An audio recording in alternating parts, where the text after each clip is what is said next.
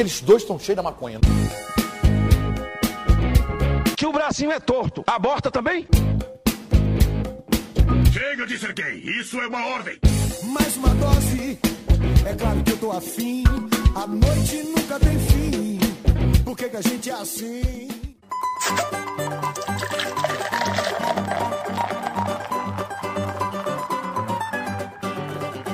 Bem-vindo ao podcast do Fala My Baby, o podcast mais comunista dessa podosfera. Eu sou o Jean Correia apresentando o segundo melhor podcast de palhoça. E aqui do meu lado de extrema esquerda, Cramunhão. Salve galerinha! Maconheiros do mundo, univos. E hoje temos a presença, o homem mais bonito de palhoça e host número um também do melhor podcast de palhoça, né? Porque, porra, com o Igor aqui a gente é obrigado a voltar pro segundo colocado, né, cara? Se apresenta aí, homem. Fala, meu povo do Fala Mais Bebe. E aí, caras, tudo bom? Como é que vocês estão? Cara, é melhor de palhoça para mim muito pouco. Eu acho que melhor do sul do Brasil já. TH Show já daqui a pouco tá decolando pro, pro mundo, cara. Vocês não estão ligados. O rolê aqui é podcast dia e noite. Eu vou, eu acordo, tô falando de podcast, eu vou dormir, tô falando de podcast. Quando eu sonho, tô falando de podcast. Isso quando não tô falando de comunismo também, porque agora eu tô virando comunista também. Aqui é PT e MST até o fim. Bem-vindo, camarada. Bem-vindo. Perfeito. a gente fica um pouco triste quando a gente fala assim que o, o, Sul parece muita coisa. A gente até tem um pouquinho de ódio do Sul, né? Mas é, faz parte, a gente é daqui. É mais difícil pra gente ainda. Ter que conviver com esse pessoal escroto. Não, até que não, cara. Eu acho que é mais fácil a gente odiar a sulista, porque a gente tá perto e a gente vê como é que funciona a cabeça do sulista. Eu fico, eu fico pensando. A gente, tem a gente tem propriedade pra isso, né? É, eu fico pensando nordestino, tá ligado? O, o mineiro olhando pro sulista e falando: caralho, o que, que esses moleque tem na cabeça, mano? A gente, como sulista, sabe o que, que tem na cabeça, né? É nazismo e lixo, só isso. Porra, cara, é foda, né, cara? É foda porque, olha, eu não sei. Que, tipo, eu sei, eu sei que em vários lugares do Brasil os caras já estão puto com o Bolsonaro. E quando a gente chega aqui no. A gente tá aqui no sul, tranquilo, andando, o cara vai falar mal desse verme. E os caras ficam, não, mas ele é o melhor presidente que já existiu. Cara, o sulista ele é deslumbrado, tá ligado? Eu. Sei lá, a, a gente tem uma. A gente demorou para aprender, tipo, os nossos antepassados vieram fugindo de guerra, tá ligado? Molecada aqui que é descendente de alemão, de italiano, tudo vieram de, uma, de um povo que se fudeu na mão de, de extrema direita, tá ligado? E, então, e hoje essa, o, a molecada tá, tipo, repetindo o, o que fez a família deles fugir do país de origem, tá ligado? Isso me deixa meio bolado, mas no fim, eu acho que eles vão acordar. Daqui a pouco. Tipo, o, o, o governo do Bolsonaro é tão bom, mas já acabou com o churrasco, uhum. já acabou com, com, com, a saúde. Tipo, é, que, é o discurso do Lula, tá ligado? Tipo, de, de falar. É, o povo brasileiro só quer cervejinha gelada e churrasco. Eu não sei vocês, ele falou comigo. Quando ele falou isso, ele falou comigo, assim, eu só quero uma brejinha gelada e churrasco. o Bolsonaro tá deixando a cerveja cada vez mais cara e o churrasco já não tá rolando. Porque ninguém tem dinheiro para comprar carne mais. Então acho que daqui a pouco o sulista, que é um povo que depende muito de churrasco, vai, vai entender isso. que, que vai dar boa, tá vai cair a ficha Infelizmente vai ser por causa de churrasco, tá ligado? O, é, o motivo não vai ser dos mais certos do mundo. Mas eu acho que é isso aí que vai cair a ficha do sulista. Quando ele já tiver metade da família dele tá na UTI, a outra metade tá no churrasco e tá todo mundo assando asinha de frango. Aí o sulista vai entender que tem alguma coisa estranha acontecendo. Ô, oh, cara, nem falo. Já tô co comprando só duas pecinhas de. Ah, comprar um contrafilé. Porra, duas pecinhas, um pedacinho ali, pô, cara, pagando 30 contos já, cara. Já tá num desespero furido. O que que é isso, cara? Isso aqui eu vou assar em 15 minutos no máximo. E acabou, tá ligado? 30 conto embora com dois pedacinhos. Daí fora o cara tem que botar carvão pra caralho, passar. É foda, é foda. A única vantagem do, do, do Jean ter uma esposa vegana é que ele faz churrasco só pra ele. Então ainda tá, tá praticável o churrasco na casa do Jean. é o churrasco do isolamento social, tá, tá, tá foda. É complicado, mano. É, mas É isso aí, cara. É pagar caro na carne e sofrer, né? Somos, somos antes de sulistas, somos brasileiros. Exatamente. E tá todo mundo nessa. Eu acho que não é só aqui não que tem esse, esse monte de bolsominion, cara. Tipo, é porque essa galera faz muito barulho, tá ligado? Então eles parecem maioria em todo lugar, velho. É, foda. Você vai ver em São Paulo, a galera tá reclamando, no Rio, principalmente. Tá em todo lugar, tá em todo lugar. Eu acho que só se salva o Ceará mesmo. O Dória comunista, tá, parece que ele tava tentando rever esse negócio do imposto da carne aí, umas coisas nesse sentido, né, cara? Porque o Dória é um super comunista agora, né? Ah, cara, o Dória ele vai tentar fazer o que, o que, ele, tem, o, o que ele quiser fazer, mas não vai adiantar, tá ligado? Porque o problema é muito maior do que o que ele pode resolver no estado de São Paulo, velho. Tá ligado? O que tá deixando tudo caro no Brasil é o preço do dólar, cara. É mais fácil eu matar um boi aqui e vender pra Inglaterra do que vender pro, pra quem tá em volta. E aí, Golden, é- essa aventura, cara, de ter ido para Portugal e o retorno à, à palhoça, cara, é, a pandemia motivou essa volta do, do, do Sequinho ou já tava nos planos? tive que voltar mesmo por causa da pandemia. Eu já tava meio que pensando em voltar. Eu já tava tendo que resolver algumas coisas aqui em Palhoça. E eu tava pensando em vir. Só que as coisas tinham acabado de começar a dar certo em Portugal. Eu tinha passado ali o primeiro ano é, numa situação meio difícil, tá ligado? Tipo, dividi apartamento com um monte de gente, morei nos cubículos e tal. E aí acabei encontrando um apartamento da hora, encontrei um trampo da hora eu tava vendendo passagem aérea, tá ligado? Aí rolou, rolou a pandemia, ninguém mais podia viajar, eu parei de trabalhar. Ah, não, não só parei de trabalhar, como tive que começar a devolver dinheiro, tá ligado? Puta, Porque a galera teve que começar. A galera começou a cancelar passagem aérea. E aí eu tive que começar a, a devolver a passagem pro pessoal, já que ninguém tinha como, como viajar mesmo, tá ligado? E Caralho. aí me quebrou. Aí eu fiquei ali um mês, dois, um mês e meio mais ou menos no comecinho da pandemia tentando me estabilizar, mas eu vi que não ia rolar e eu acabei decidindo voltar pra Palhoça. E as coisas estão indo bem aqui, cara. Ô Igor, me diz uma coisa, tu tava meio que como um cambista, pô, vendendo passagem mais barato, comprava umas passagens, vendia mais barato pra galera pra ter, devolver o dinheiro. Ficava lá na frente do aeroporto, tá ligado? Ei, pra onde? Quer, quer, quer, quer. Não, cara, eu, é porque eu não, eu não trabalhava diretamente pra empresa, tá ligado? Eu trabalhava como um vendedor que era representante da parada. E aí é, é- é meio que uma regra, tá ligado? Tipo, se você comprar uma passagem e, e você não puder viajar porque o país pra onde você ia fechou fronteira, não tem essa de tipo, ah, não, não vou devolver o dinheiro, tá ligado? Porque foge de, de do desejo da pessoa, porque provavelmente a pessoa viajaria se ela pudesse Claro. sacou? E aí tem o lance de, tipo, remarcar a passagem, sacou? Tipo, você pode ir remarcando mais pra frente também. Só que isso eu, eu preferi ir cancelando logo os voos das pessoas, porque eu vi que não ia rolar, tá ligado? Tanto é que eu tava sim, certo. É uma previsão muito. As pessoas, ah, beleza, eu vou remarcar. Mas pra quando que vai remarcar? Pra, ah, pra novembro, tipo, março de 2020.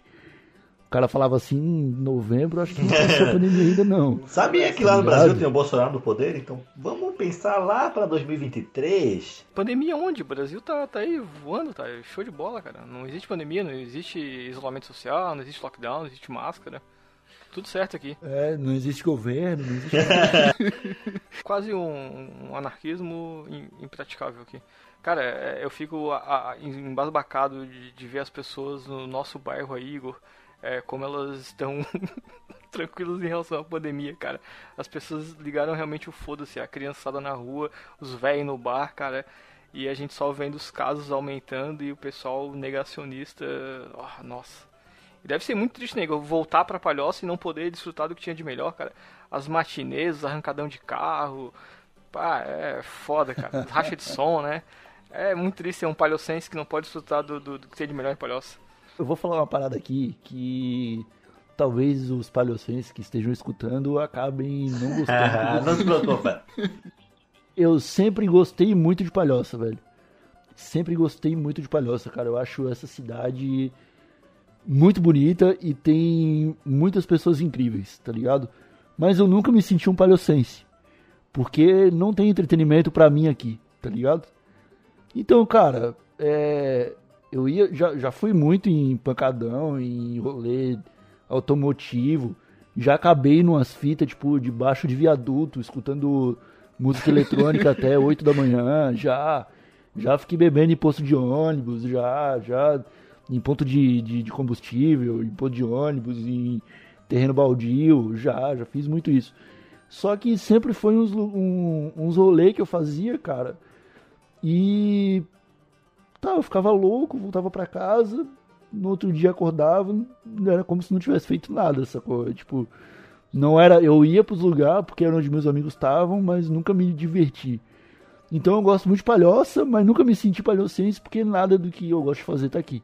É, é uma linha tênua, porque assim, ó, é, tem uma coisa que não dá para te livrar de ser palhocense, tá ligado? É o seguinte, se tu vendia passe de ônibus para comprar coxinha na frente da escola, É. cara, isso é uma coisa que acabou contigo, cara. Tu é palhocense raiz daquele que dá o bicho que se sair vai ter que voltar. eu fazia isso, fazia isso. Cresci em palhoça, né, velho? Eu é, nasci em Santo Amaro, mas sou palhocense desde o primeiro ano de vida. Morei no, cresci no Alto Aririu, aí me mudei aqui pro Bela Vista e tô aqui há 20 anos, sacou? Então não tem, não tem como ser mais palhocense. Todo esse rolê aí de vender passe pra comprar coxinha e voltar pra casa a pé comendo coxinha, sacou? É, Claro. Pegar ficar na fila, ficar numa fila de 8 quilômetros pra chegar no centro da palhoça, porque só tem um caminho Descer pra do ir. Jotur quebrado. Descer do Jotu quebrado, esperar o outro Jotu duas horas. Empurrar o busão pra dar um tranco. Não, não, isso aí eu nunca fiz. se eu for a pé, eu vou chegar mais rápido, mas tu não sai do ônibus. Ah, não, já, já, já teve momentos de eu sair, de eu sair do ônibus e me arrepender meia hora depois, assim. Arrepender de ter entrado nele. Porque, porque, cara, pa- palhoça, palhoça é estranho. Palhoça é estranho nesse ponto. Porque a gente, a gente mora numa cidade que ela é muito plana, tá ligado? Então não tem ladeira, velho. Lá, é, tipo, tem uns morros, é claro. Só que, tipo, geralmente, né, né, onde tem morro, assim, só tem casa, não tem nada. Não tem um prédio do estado, não tem uma prefeitura, essa coisa. É tudo plano aqui. Você vai numa clínica, é um caminho plano. Você vai no colégio, um caminho plano. Você vai pro. pro sei lá, pra prefeitura, um caminho plano. Pra igreja, um, cam- um caminho plano. Só que é uma cidade que cansa pra andar, cara. Apesar de não ter ladeira nenhuma. Eu não sei o que acontece. Eu acho que pode ser o. O cenário não muda, né? Aí o cara fica. Parece que o tempo não passa, né? Caralho. Não é o trajeto que cansa, é a cidade que cansa o cara. O cara Eu acho a que e é. fala, caralho, espera que é tudo igualzinho. É, o tempo, é o tempo todo. Faz 10 anos que o cara pega o mesmo caminho e, tipo, aparece uma casinha nova. Aí aparece um prédio e tal, mas o, o, o real não muda. Continua tendo pasto do lado de prédio, tá ligado? Continua tendo os mesmos os mesmo prédios que estão abandonados no centro da cidade há 20 anos, estão lá ainda, abandonados, tá ligado? Será que a, que a palhoça não passa de uma simulação nas nossas mentes, cara? Ah, cara, pode ser. Eu não duvido, não. Já pensou. Não, mas é, é, eu vi muito progresso nessa cidade nos 13 anos de governo PT, cara. Desculpa. Lacrei. Não, mas ah, isso aí é, isso aí é. Não tenho, não tenho a menor dúvida. Mas assim, né, a gente vê mudanças, mas o a gente não vê mudanças. Eu acho que é isso aí. Eu acho que a gente chegou num ponto que a gente consegue explicar mais ou menos o sentimento de viver em Palhoça. Que é uma cidade que fala assim, não, esse, essa eleição a gente vai mudar as coisas. Essa eleição a gente vai mudar as coisas. Aí vai lá e vota num cara que, sei lá, ninguém nunca ouviu falar. Mas o Pitanta se reelege, tá ligado? Uma então certeza, a né? gente quer mudança, mas a gente não vai tirar o Pitanta. O Pitanta vai continuar lá. Caralho. o cara tá indo, o cara tá indo para 46 anos de mandato, cara, como vereador. 46 anos ininterruptos de mandato como vereador. E a gente continua votando no cara, não. e, e aí eu te vai lá. pergunto, Igor, eh, tu não acha ele um tanto inapto, inútil, por nem ter conseguido fazer um buchinho dele na Praça de Palhoça, cara? Porra, tanto tempo como, ve- como vereador e não, não conseguiu nem botar um monumento em próprio nome, cara. Ah, eu acho que tem. Eu acho que tem. Em algum lugar deve ter. Não é possível. Ou, ou tá tudo guardado na garagem dele, porque essas coisas só pode colocar depois de morrer. Isso, acho que é isso mesmo. é Então tá tudo aí. guardado lá na- no, no quintal dele. Se prepara que a crise E vai quando- ser estética quando o Pitanta morrer, hein? Nós estamos fodidos. Ah, não. Acho que. Palhoça, acho que Palhoça não tá preparado pro tanto morrer, não. Acho que a gente não vai saber. A gente vai votar em quem, cara? Criogenia já, hein? Criogenia pra gente poder reviver esse mito. Não, o Pitanta vai ser o primeiro vereador do Brasil a ficar 100 anos no poder. Enfim, escreve. Escreve. Ele já, ele, vai ser, ele já é o primeiro a ficar 40 anos. Já é o primeiro a ficar 40, ah, 46 anos. E vai ser o primeiro a ficar com 50 e vai ser o primeiro a ficar 100. Ah, como Só- disse a mãe Dilma, quando a gente chegar na meta, a gente vai dobrar a meta, cara. O Pitanta, ele já implantou o chip do Elon Musk pra passar o cérebro dele pro computador já. Ó, agora a gente, a gente entrou num, num assunto perigoso aqui. Eu não duvido das boas intenções do Pitanta. Mas eu também não gosto da ideia de uma pessoa ser- continuando vereador por mais do que, sei lá, dois mandatos. Tá ligado? É, cara. Eu acho que eu acho que assim, se você não fez o que você podia fazer em dois mandatos, não é um terceiro, um quarto, um quinto, um sexto, um oitavo mandato que vai mudar as coisas. Ô Igor, a gente tocou nessa questão de, de, de política. É, cara, tem como o cara ser conserva louco, bolsomínio e maconhista ao mesmo tempo? Dá pra conciliar essas coisas, é, mesmo parecendo uma tremenda contradição? Cara, na cabeça de conservar louco dá pra conciliar o que ele quiser. Saca? A gente não sabe o que se passa lá dentro. É um, é um, é um, é um vendaval de emoções, cara. Mas eu já conheci, já conheci alguns maconheiros já é, de direita, molecada que não faz ideia do que tá fazendo, tá ligado? E geralmente essa molecada, cara, são. É o tipo de gente que fuma maconha a vida inteira, aí faz 30 anos, se casa, tem um filho e para de fumar maconha e começa a criticar quem fuma, tá ligado? É, é mais, mais ou menos o caminho que, que acontece, assim. Então essa molecada não sabe o que tá fazendo, não, não sabe pelo que luta, é, só quer fumar prensado estragado e, e tipo, reclamar e falar que bandido bom é bandido morto. Mas no final, cara, fazer sentido não faz, mas eles conseguem conciliar de algum jeito na cabecinha deles. Na verdade, falta pra esse pessoal é conhecer um TH Show, né? Conhecer um Santa Cannabis, que vai dar um direcionar alguma coisa na vida dessa pessoa, né, cara? Conhecer a cannabis além do, do, do, do seu próprio uso recreativo, né? Ô Igor, e falando isso, cara, fala um pouquinho para os nossos ouvintes aqui sobre o TH Show e a Santa Cannabis, cara, assim na ordem ali, pro pessoal entender essa, ter essa compreensão desse, porra, cara, é, dessa história magnífica que vocês construíram e a gente é muito fã. Cara, o... eu sempre fiz podcast, né? Eu gravava o Não Ovo lá desde 2015, fiquei até 2018. Quando eu saí do Não Ovo, eu precisava fazer um podcast meu, porque eu queria continuar nessa mídia, que eu gosto muito, tá ligado? Disso que a gente tá fazendo aqui, bater um papo sem muita pretensão e tirar alguma informação legal disso. E aí eu sabia que eu precisava de uma dupla, porque eu nunca fui bem, nunca fui bom em desenvolver nada sozinho, tá ligado? Eu precisava sempre de algum contraponto e tal. Falei com o Marcelo Nhoque, que é um grande amigo meu há muito tempo já.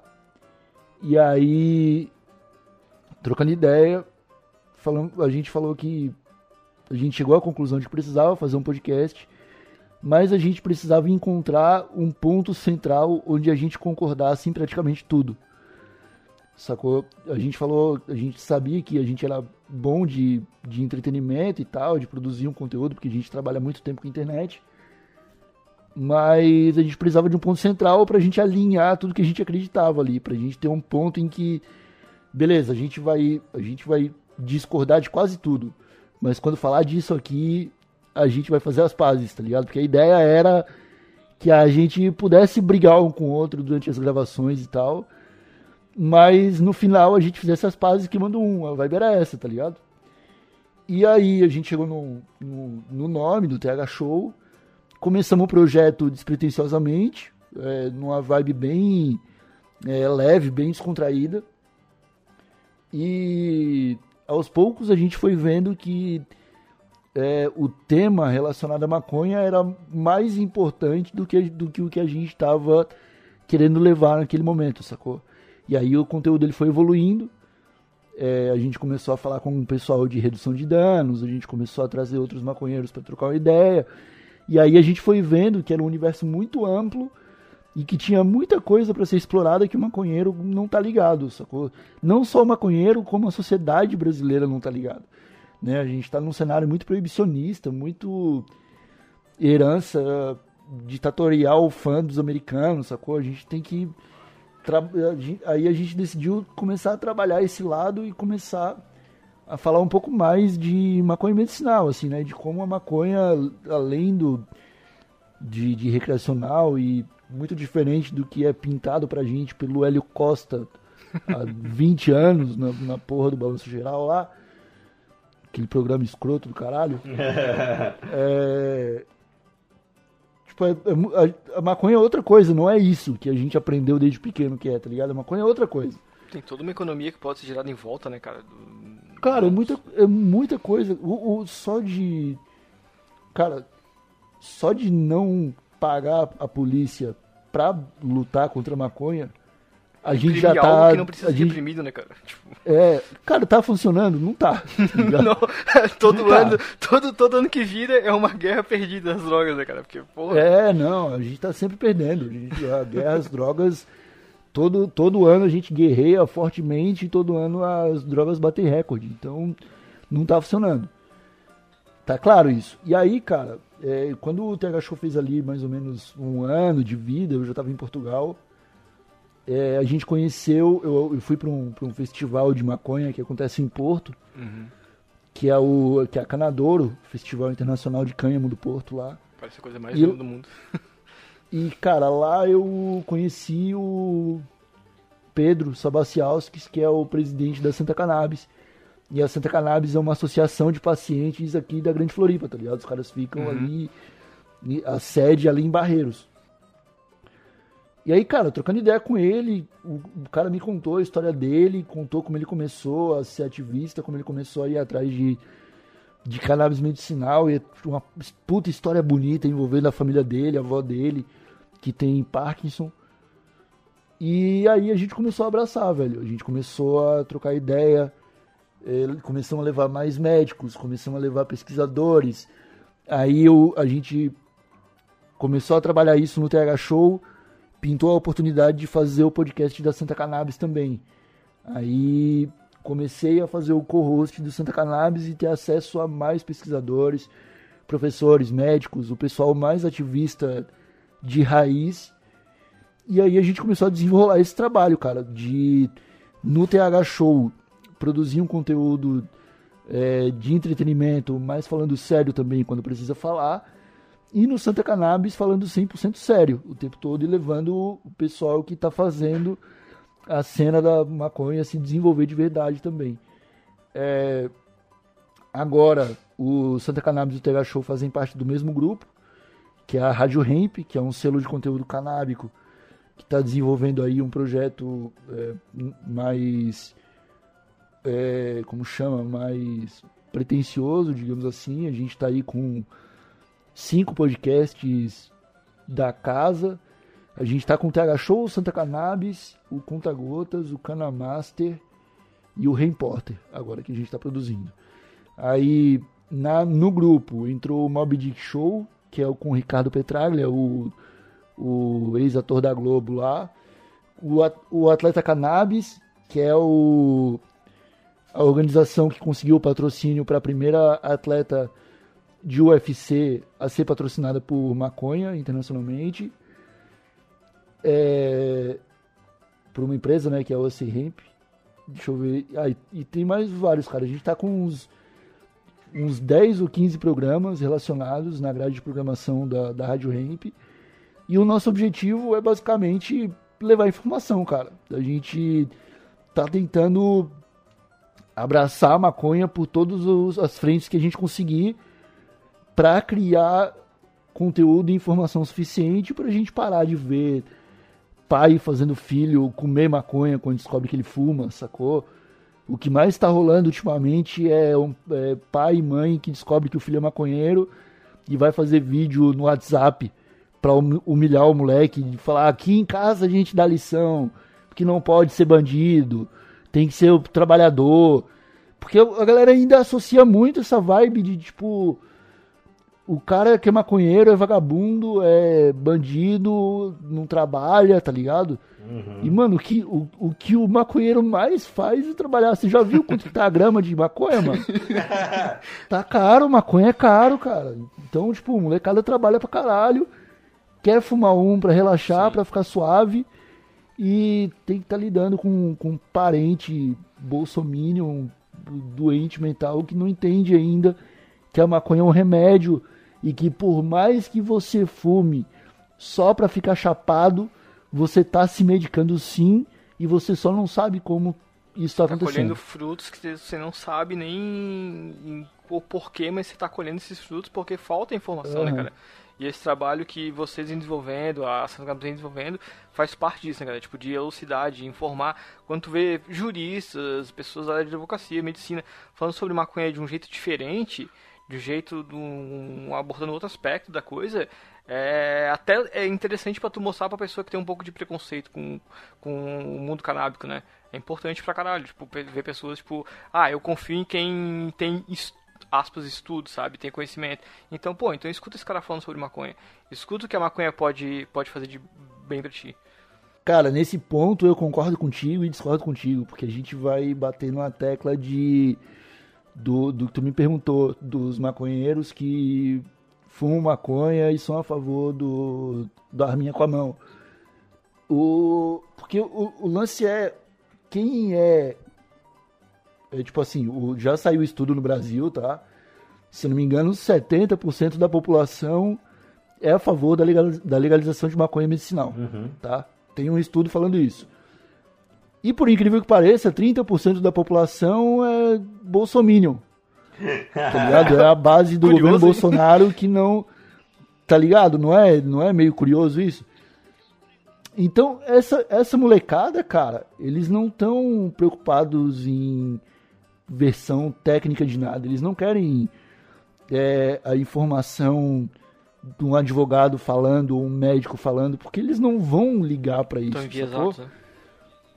O- é, exatamente. O que a gente tenta é pegar essa galera que é importante ouvir, tá ligado? Médicos, advogados e, e pesquisadores e ativistas. É, pe- é importante pegar essa galera, mas tentar trazer essa galera pra uma versão mais povão dos fatos, tá ligado?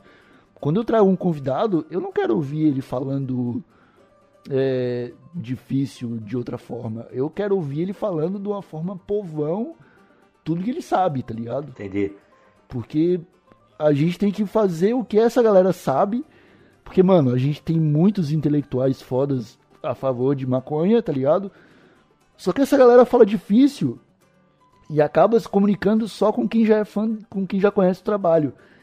Essa galera tem que falar fácil, essa galera tem que falar com quem não entende, mano. É, essa galera tem que falar com um proletariado. Precisa de um Lula pra falar sobre maconha. Exatamente.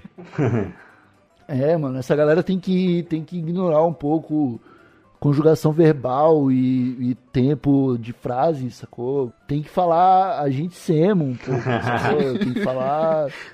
É, A pessoa tem que se sentir inserida É, naquele meio, né? Pra ela se sentir confortável e, pre- e participante daquilo ali. Tu já viu uma matéria no Fantástico que os caras tão. Tipo, ah, estão fazendo, sei lá, um levantamento sobre crise do, do crack em São Paulo, sei lá, qualquer coisa do tipo assim. A- o pessoal de casa fica interessado e acompanha enquanto a matéria tá na rua, filmando a rua, é, falando com o pessoal da rua, tá ligado? Quando leva um médico pra falar que o cara aparece no escritório com um diplominha na parede, com um livro na estante, e começa a falar difícil, cara, a molecada muda de canal, vai ver a É fazenda. verdade, né, cara? É, cara, é essa vibe, sacou? Então a, a missão do TH Show e da Rádio Hemp e da Santa Cannabis no final é tentar levar pro público uma informação que precisa ser um pouco melhor mastigada, sacou? É por isso que eu tô em vantagem, cara, fazendo esse tipo de conteúdo, porque eu sou burrão. Então eu vou perguntar qualquer estupidez e esperar o cara me quebrar no meio, tá ligado? A intenção é comunicar no fim das contas, né? Comunicar de um jeito fácil, acessível, que possa atender todas as demandas. Pô, me lembra até uma- um- um- no episódio que vocês fizeram do TH Show, quando o Nhoque falou do, do tio dele, que falou, prefiro que tu bebe essa garrafa de cachaça do que fume um baseado, porque senão vou te quebrar todo, tá ligado?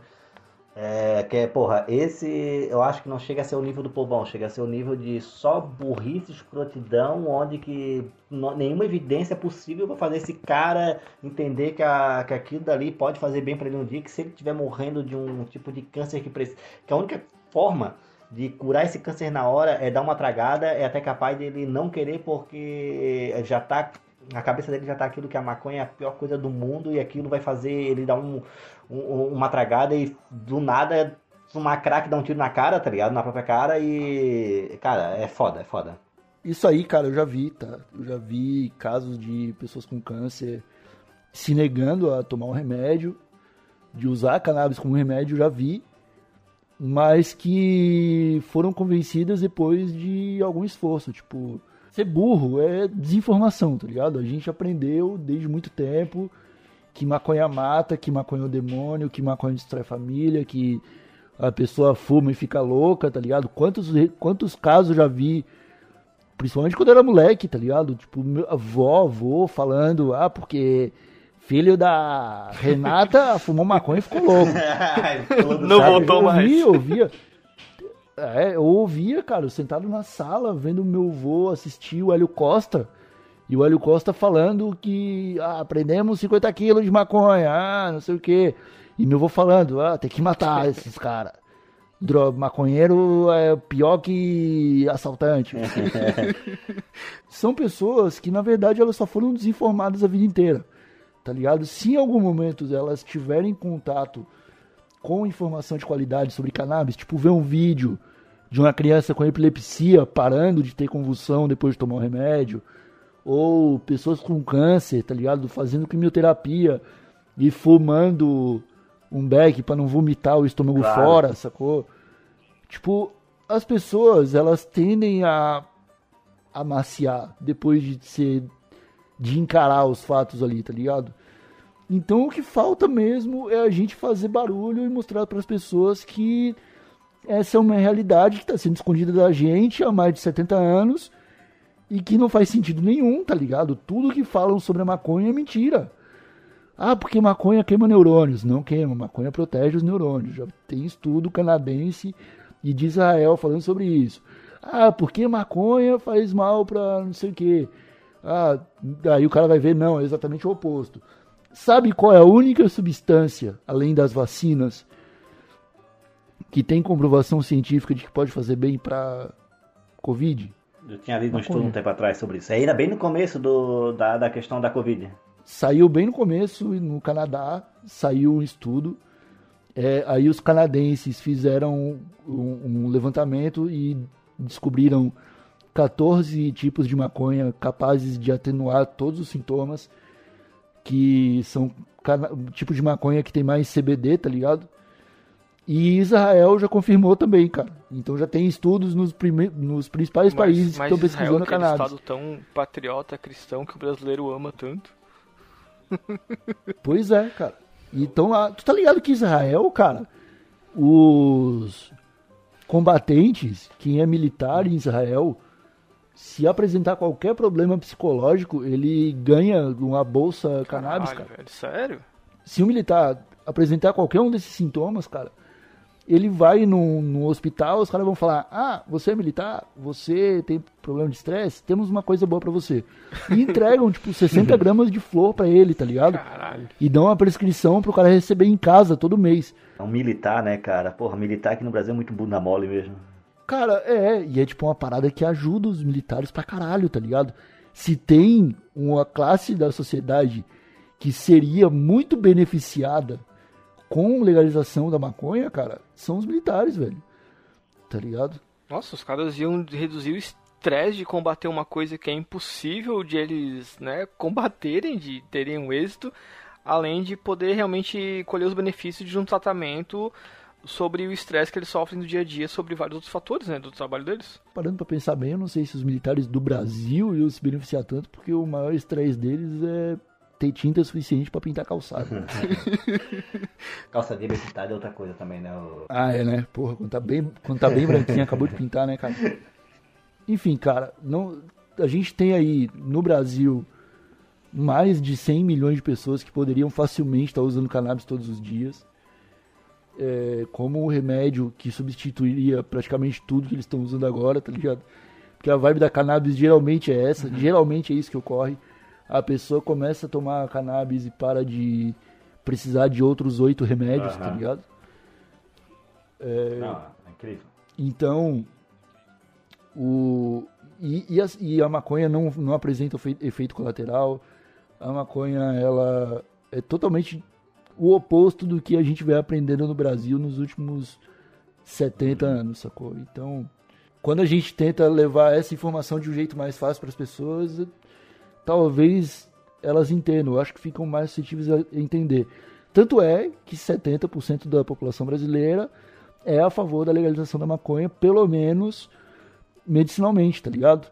Depois que legalizar o medicinal, que a galera vê que não é esse bicho de sete cabeças, aí quem sabe a gente tem uma legalização completa aí, para de gastar dinheiro com o Estado, e aí a gente volta no lance da economia aí que o Caminhão falou mais cedo, porque, cara, além de toda a propriedade. Olha só, como a maconha pode ajudar o Brasil, tá?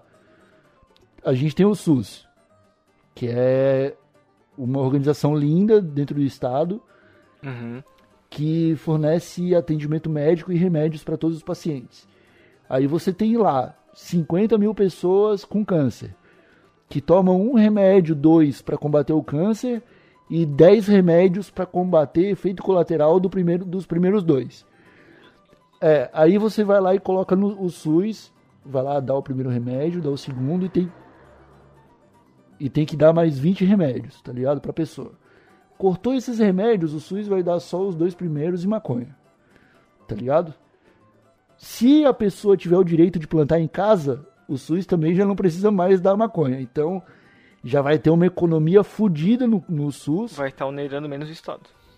Exatamente, tá ligado? As pessoas já não vão precisar de todo aquele medicamento.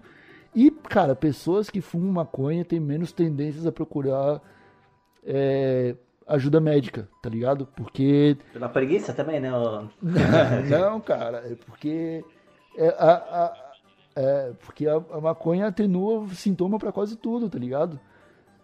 Então, tipo, às vezes uma crise que a pessoa tá tendo, ela vai fumar um beck, a crise vai passar e ela não vai mais no, no, no posto de saúde fazer fila. Sim, sacou? sim. Eu- Esses dias eu tava vendo um convidado de vocês que tava falando, até que era um quadrinista ou desenhista, eu não lembro também, não sei qual muito a diferença de- dessa questão, mas que ele falou que, pô, o bicho com asma, com um monte de problema respiratório, primeira vez que o bicho fumou um beck, parece, deitou e falou, puta É. que pariu, a primeira vez que eu respirei, tá ligado? E eu achei isso muito magnífico.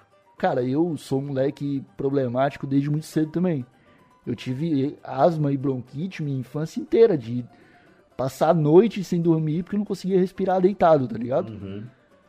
E eu tenho plena ciência hoje de que se naquela época pingassem uma gotinha de óleo de cannabis debaixo da minha língua pra eu dormir, ia curar o bagulho, cara. Ia ser melhor do que natação na época.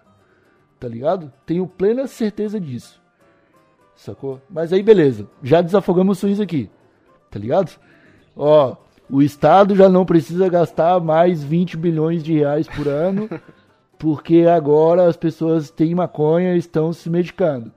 Beleza, já economizamos aqui 20 bilhões de reais. Aí a- a agora vamos legalizar pro usuário comum, o cara que não quer só se medicar, ele quer curtir um churras queimando um beck também.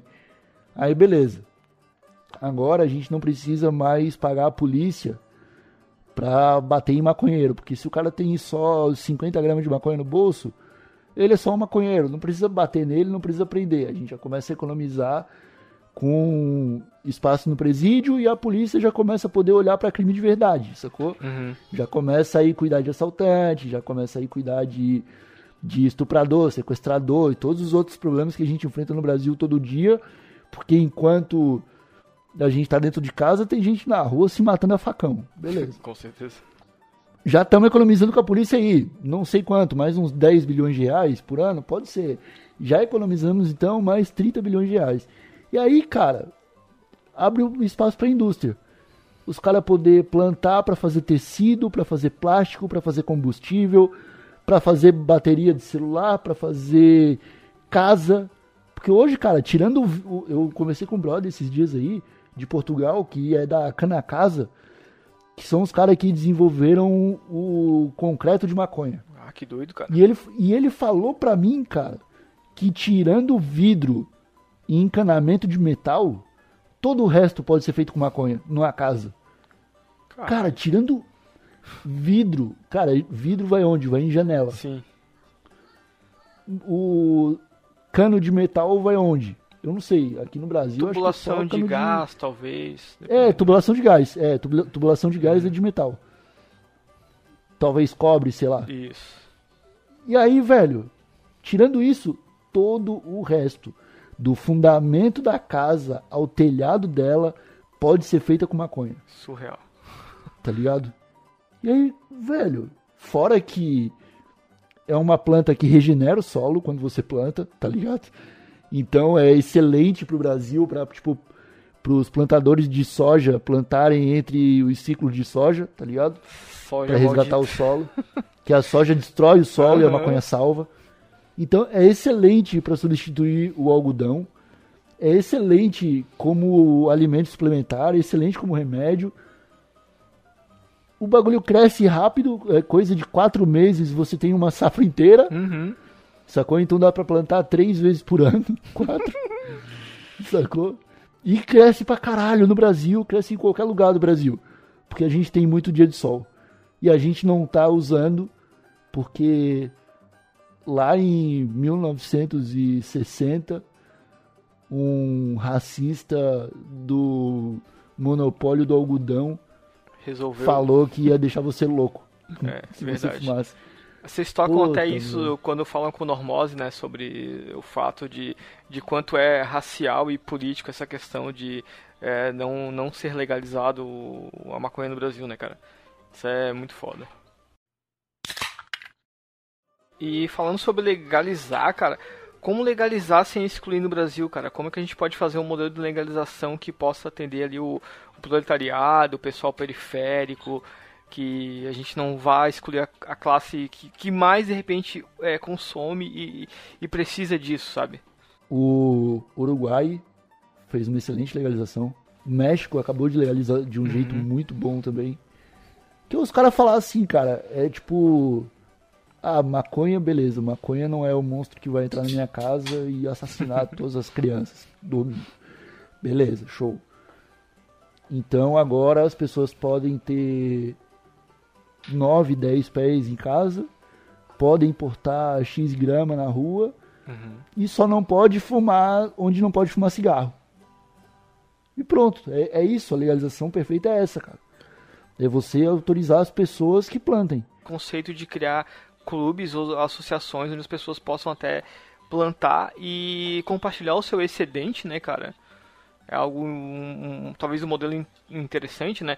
E, cara, por que mais, por que mais gostosinho que tá em casa, vendo um filme, vendo uma parada, eh, fumando em casa?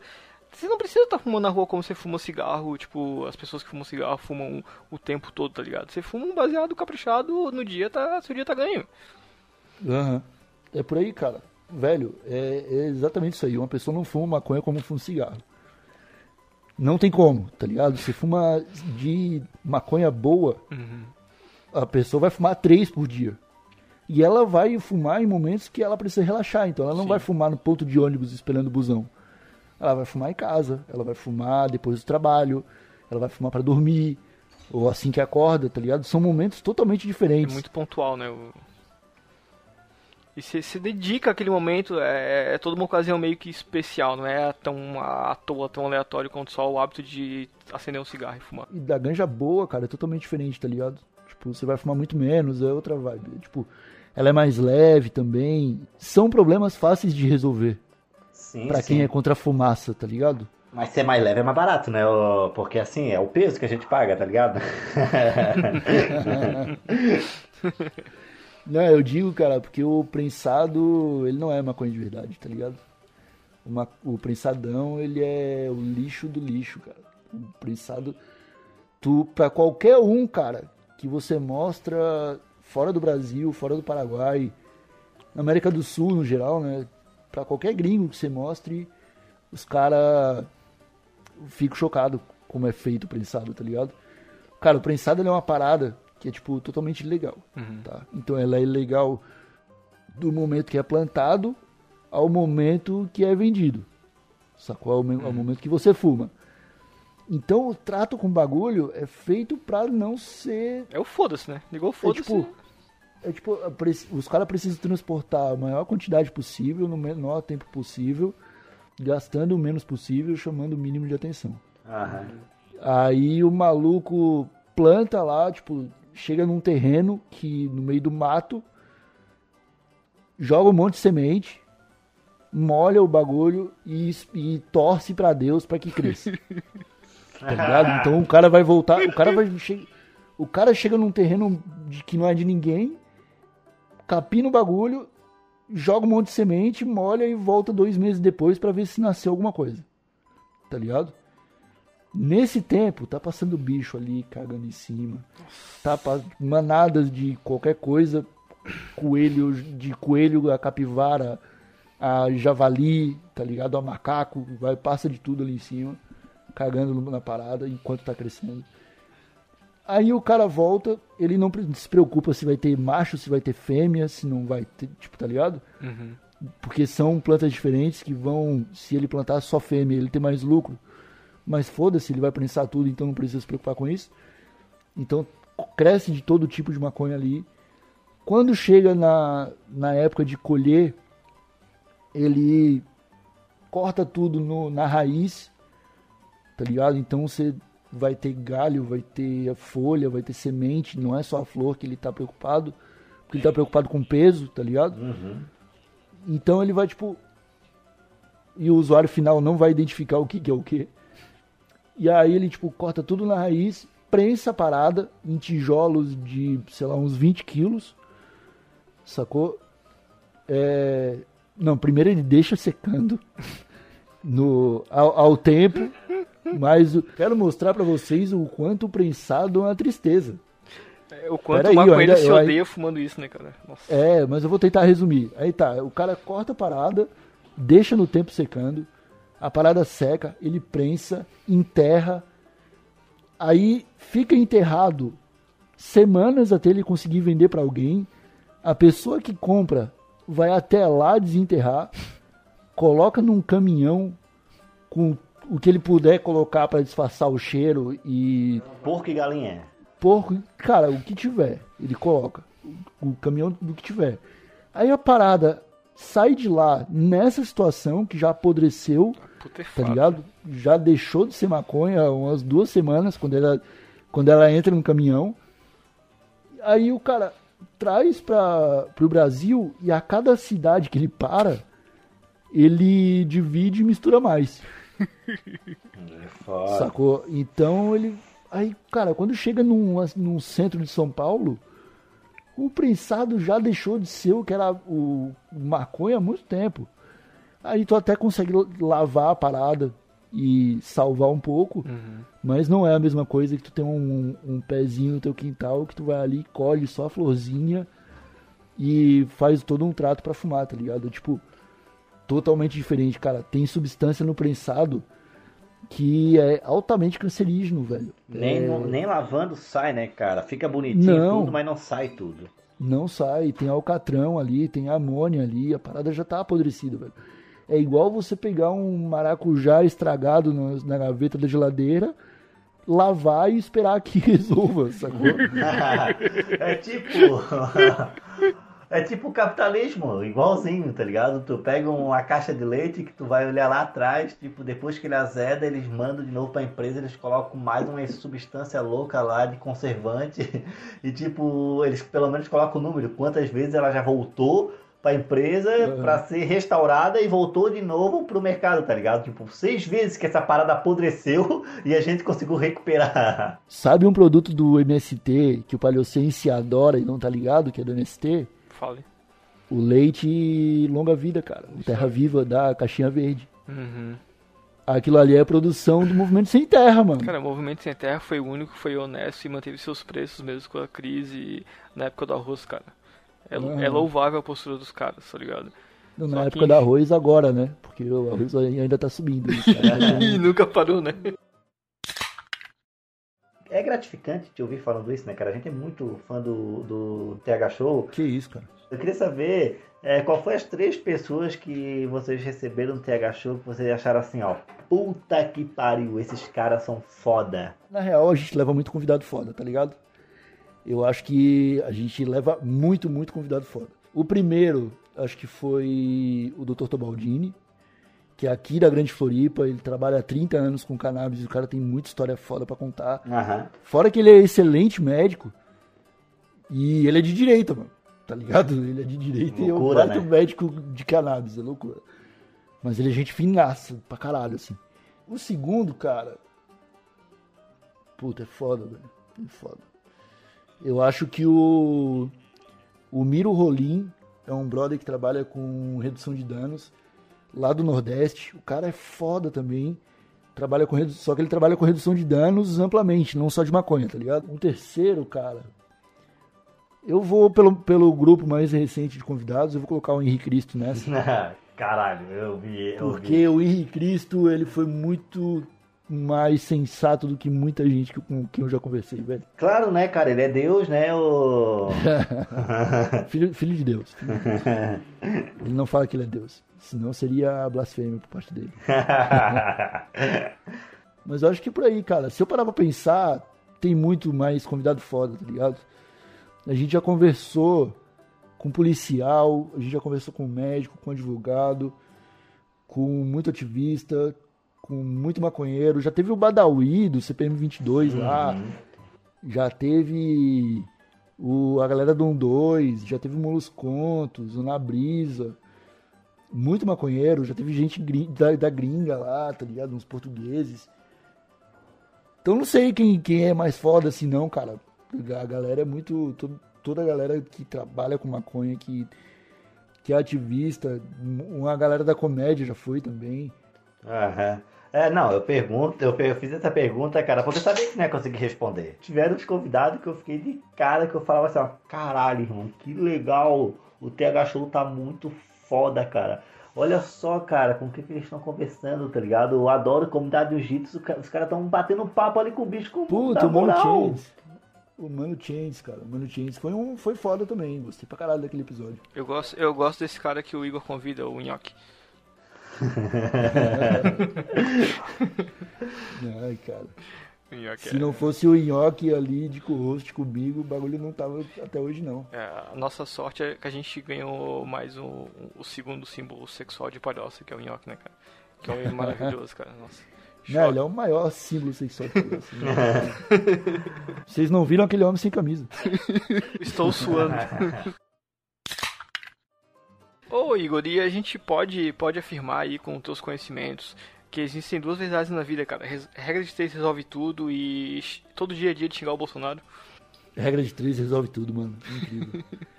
Eu já, cara, eu fiz o Enem, eu já fiz, eu fiz a prova de geografia do Enem só usando regra de três, cara. Tu acredita nisso? Caralho. Geografia, cara. Eu usei regra de três em tudo, praticamente tudo. Tinha número, eu fazia a regra de três. E funcionava, cara. Era incrível. Deu brecha, deu brecha, é a regra de três.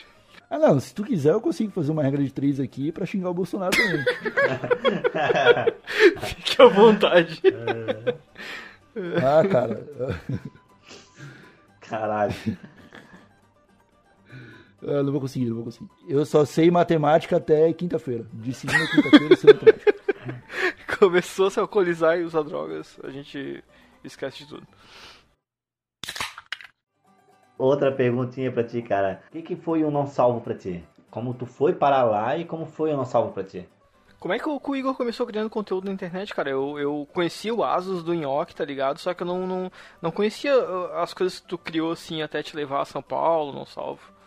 Cara, eu faço blog profissionalmente desde 2008. Eu ainda estudava no Venceslau Bueno e eu fazia blog desde aquela época, tá ligado? Tipo, sempre vendo uma oportunidade ali, tá ligado? Mesmo que eu não, não soubesse bem o que eu tava fazendo, mas eu tava aprendendo, tá ligado?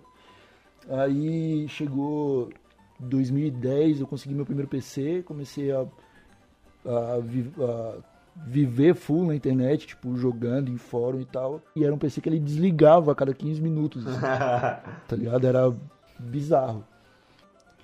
E aí comecei a fazer um blog ali para 2011, comecei a trabalhar com SEO, produção de texto, eh, visando o ranqueamento no Google. Fiz um Twitter e aí eu comecei a conhecer blogueiro, tá ligado? É, fiquei sabendo do, do, do- dos festival de, de blog que acontecia em São Paulo. Eu tinha um blog de, de entretenimento também que chamava Legítimo Geek, que era um monte de tirinha e imagem que eu selecionava pra fazer umas piadas todo dia. Igor Nerd. É, cara. eu, ah, eu, eu tive alguns blogs, cara. Eu tive um chamado Arquivo Explosivo, tipo, vários de entretenimento assim, enquanto tinha outros blogs que eu pensava mais de forma profissional, tá ligado? E aí eu conheci um pessoal de, de São Paulo quando fui pra lá, conheci o Brian, conheci o Luigi, o Cid, conheci um monte de gente indo pra esses, esses eventos. E Aí foi louco, cara, porque minha ida pra São Paulo, ela foi muito, muita coisa acontecendo em cima da hora, assim. Eu fui contratado por uma agência de Floripa que não quis me efetuar, não, não, não, não, não me contrataram de fato, fiquei tipo duas semanas indo pra lá. Aí, o- uma agência de publicidade, né? Aí. Aí é, saindo dessa agência, eu fui chamado para trabalhar no blog do Enem, que é aqui de Floripa que fazem também. E aí eu fiquei tipo um mês trabalhando no blog do Enem, uns caras do Leninja, que era um blog de humor da Ah, época, Leninja, que ainda, sim, que ainda porra. existe. Me chamaram para fazer parte do time também. Aí eu larguei o blog do Enem, comecei a fazer o Leninja. Deu um mês e meio, esse finalzinho de 2013, o Cid me mandou uma mensagem e perguntou se eu tava livre para ir para São Paulo trabalhar com Não Salvo. Tá? Caralho. Aí, aí eu falei, claro que tô. Larguei, falei, conversei com os brothers do Leninja, saí do Leninja, fui pro para São Paulo em 2000, no comecinho de 2014, isso era janeiro. E aí fiquei lá até 2018, cara. Foi transformador a parada, tá ligado? Eu vi muita coisa acontecer de lá de dentro. Dá pra dizer que é, eu entendo bastante de comportamento de influenciadores e público e tal. E acho isso muito foda, tá ligado? Foi foda pra caralho. Experiência. Eu sou muito grato a tudo que aconteceu no Não Salvo. Foi uma época que mudou a minha vida, tá ligado? Por causa, por causa dessa ida para São Paulo, eu conheci muita gente. Tenho muitos amigos hoje que eu não teria, que eu posso chamar de pessoas de primeira linha, que são sensacionais, assim, tipo o Luigi, Pablo Peixoto, o Catupiry, morei com ele, tá ligado? Tá aqui em Floripa de novo. O próprio Nhoque, tá ligado? Morei com o Nhoque quando eu cheguei em São Paulo. A gente ficou um mês dividido na mesma casa. Foi foda pra caralho. Então, muita gente que eu conheci lá. E, e muito, muitas oportunidades de trampo que apareceram depois que eu fui pra lá, tá ligado? Tipo, eu saí do Não Salvo, fui ser diretor de conteúdo em uma agência de São Paulo. Caralho. Sacou? Deu no hall, né? Que eu só, eu só, eu só deixei de ser chefe de uma equipe porque eu quis ir pra Portugal, sacou? Eu tava confortável o suficiente pra isso, Claro. por causa de toda uma história no, no Não Salvo, sacou? Então, é foda, foi uma experiência inacreditável pra mim. Eu achei, ai- ainda acho irado todas as histórias que eu passei lá dentro. Fui pra lá sem universidade. Eu, não, eu ainda não, não terminei direito meu ensino médio, queria deixar claro aí. Vagabundo, maconheiro do caralho. Tem um cara que eu sou muito fã, eu acompanho desde a Play TV, tá ligado? E quando eu vi vocês convidando ele e batendo papo com ele. Eu, e tem, tem uma história que, que vocês falaram, tá ligado? Que é a história que vocês trancaram o Pablo Peixoto fora do próprio apartamento, tá ligado? Eu, queria que tu contasse isso de novo, cara, que eu ri muito nessa história. ah, cara, essa história. É porque essa história é maluca porque ela, a gente tava muito numa boa. É, a gente morava todo mundo no mesmo prédio lá em Osasco. Era eu, o Luigi, o Brian, o Pablo, o Catupiry.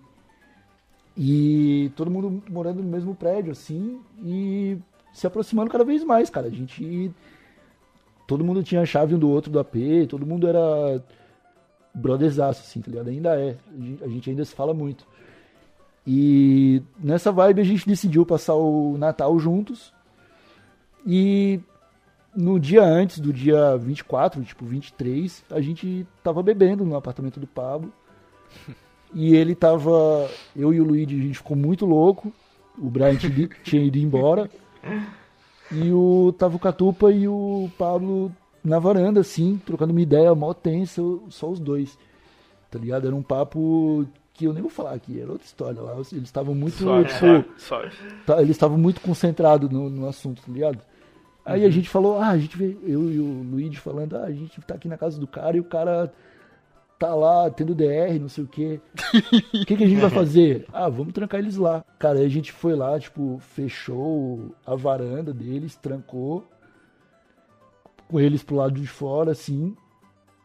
Apagamos as luzes da casa e ficamos escondidos. Aí fomos embora, tá ligado? Chegamos no. O Luigi tinha um apartamento. Morava no apartamento de cima do Pablo.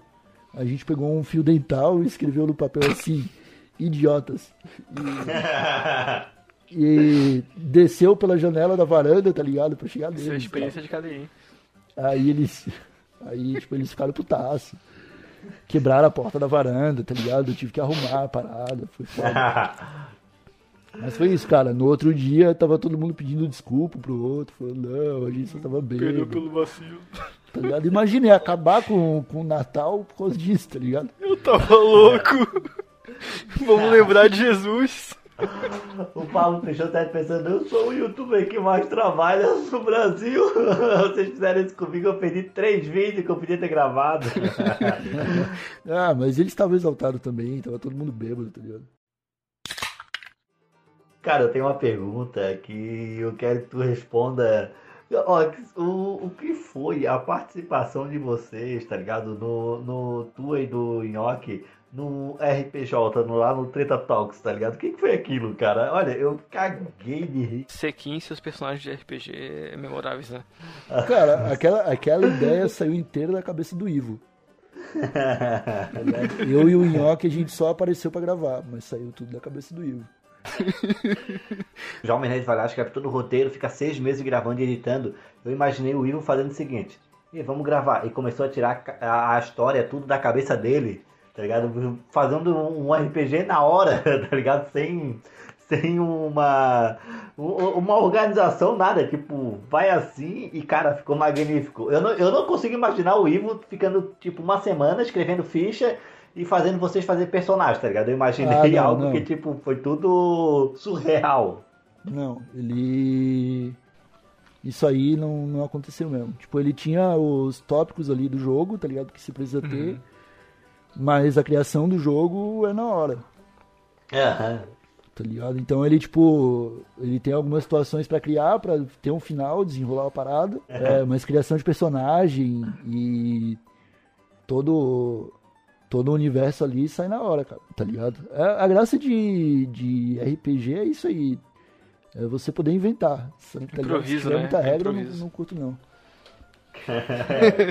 Regra, regra pros fracos. Quem, quem tu era? O- Os canelinha rápido? Como que era? A panturrilha forte? É, né?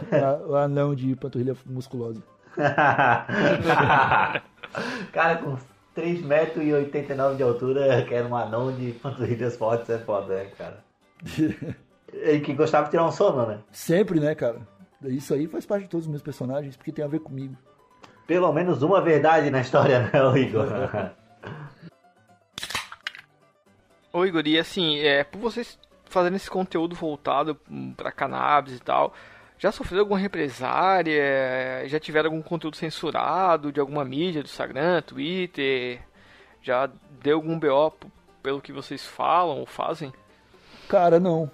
Por incrível que pareça, ainda não. Que a gente vê acontecer muito com. Já aconteceu com o Rampadão, com o Tomazini, com o dois, né?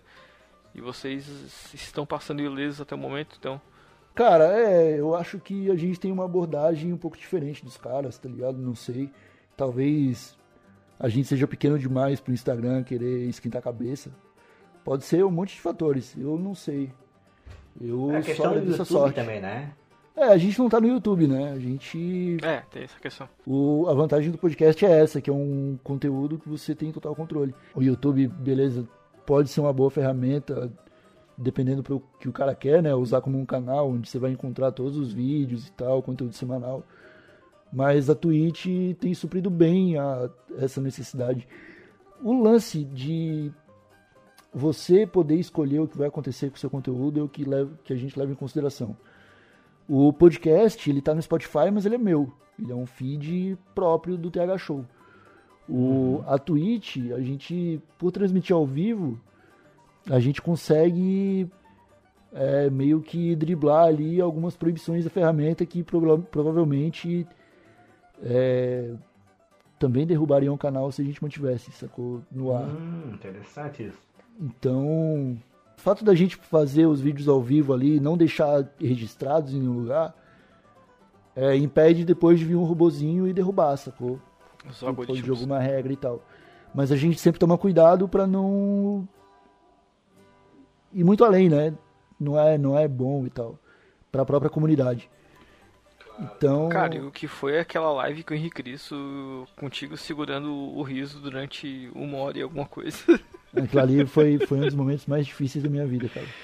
Caralho, olha, eu tava sentindo a tua dor. Ô Igor, tenho outra pergunta, cara. Desculpa por te segurar isso, tu falar assim, ó, ó, não dá mais, a gente tá tranquilo, tá ligado? Cara, são 4h20. 4h25 é o meu limite pra levantar aqui. Antes, cara, as edição do, do TH Show era feita pelo Estalo Podcast. Sim. E agora é, vocês estão com a Rádio Ramp. Eu fiquei curioso, cara, dessa mudança assim. Pode falar um pouco aí sobre essa questão, essa nova fase, vamos dizer assim? Cara, é... a gente editou sempre com a Estalo, né? E a Estalo é uma baita de uma produtora de podcast, os caras mandam muito bem. Só que quando a gente teve a ideia de fazer a Rádio Ramp e transformar num selo de conteúdo, meio que a gente teve que trazer as coisas pra dentro de casa, sacou? Então as edições dos podcasts passaram a ficar com a gente. Uhum. É, justamente porque agora a gente precisa de um controle maior sobre o conteúdo que a gente está produzindo. É, tem todo um lance de calendário, de gravação e publicação que ia ficar difícil dependendo de um agente externo para fazer. E agora quem tá cuidando é a gente, só isso, tá ligado? A Rádio Ramp. Tipo, centralizado o processo. É, exatamente, porque querendo ou não, cara, havia um investimento sendo feito ali com a Estalo, né? Uhum. E é um, foi um investimento que a gente decidiu dar uma segurada e poder investir em outras coisas nesse momento, né? A Rádio Ramp ela começou a crescer. É, a gente já tem aí toda uma programação com podcast de- da casa e podcast de parceiros, tá ligado? E apoiadores e tal. E fazer isso independente da Estalo nesse momento, que tava cuidando de outras é, de outros podcasts também, tá ligado? Ia acabar dificultando um pouco as coisas. Então a gente preferiu deixar tudo com a Rádio Ramp e focar mais no conteúdo de cannabis e deixar tudo mais próximo da gente mesmo, entendeu? Foi só essa questão. Não tem. Não, claro, porra, dá, dá pra entender, né, cara? É tipo aquele negócio de prioridades, né? Tipo, o cara tem uma prioridade ali de. E agora entendi, tá ligado? Porque eu achei estranho, tipo, mudou do nada. Tipo, não teve uma explicação no- nos próprios programas que eu ouvi, tá ligado? É porque, é porque a gente não, não achou que precisava mesmo, tá ligado? Não aconteceu nada demais. O, a Estalo Podcast sempre foi parceira do, do TH Show. E sou amigo pra caralho do Guilherme Afonso, tá ligado? Então, O Guilherme Baita, porra, editor de audiodramas aí, fodástico. Sim. É, eu vou falar alguns nomes, tá ligado? E, e tu vai É. me dizer a primeira coisa que vem na tua cabeça. Tipo, não precisa, tipo, fazer texto, nada. Tipo, ah, se vem na tua cabeça Ah, piroca, tu fala piroca, tá ligado? dependendo dos nomes que vem aí, Palhoça, palhoça. Felipe Neto. Ah, velho, Felipe Neto. Eu sou bloqueado por. Eu sou bloqueado por ele. Bolsonaro, Meu presidente. maconha, Maconha. não salvo. É, foi foda pra caralho. Guilherme Boulos, Meu herói. Nhoque, Meu herói. Betinho Terraplanista, Meu herói. Santa Cannabis, Santa Cannabis é foda pra caralho.